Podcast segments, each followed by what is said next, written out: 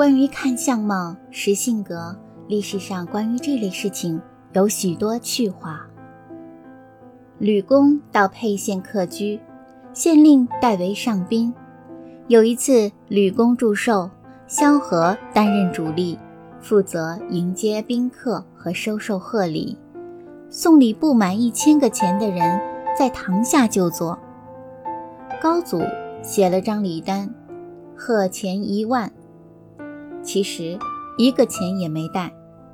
吕公大惊，看到高祖的相貌，就非常尊敬他。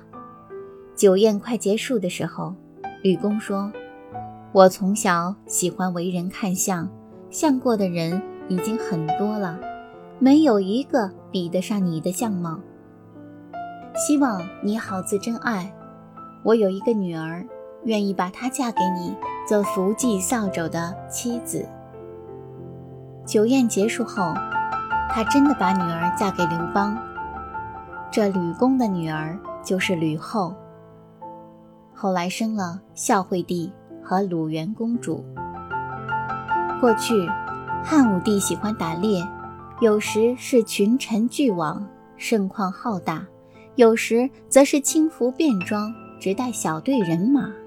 有一次，轻服便装打猎晚归，入京一村子借宿。开门的老头见来者不善，带着弓马刀剑的，以为是盗匪，不敢怠慢。待汉武帝一行人歇下后，老头子找老太婆商量。想去招呼集结村中的后生小伙子来攻打这群强人。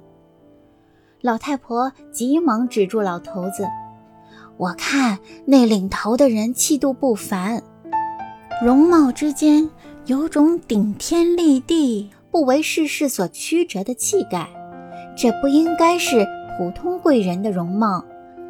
一般盗贼更不用提了，还是谨慎一点好。”汉武帝的侍卫自然将此话听到耳中，报告给汉武帝。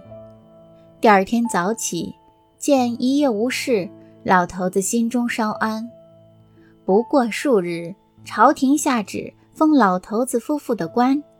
原来汉武帝惊奇于老太婆的识人能耐，故有心照顾二老。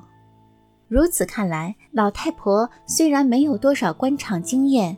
但生活经验却教给他一些相貌与人的性格、品质、才能的关系，因而由此趣闻流传后世。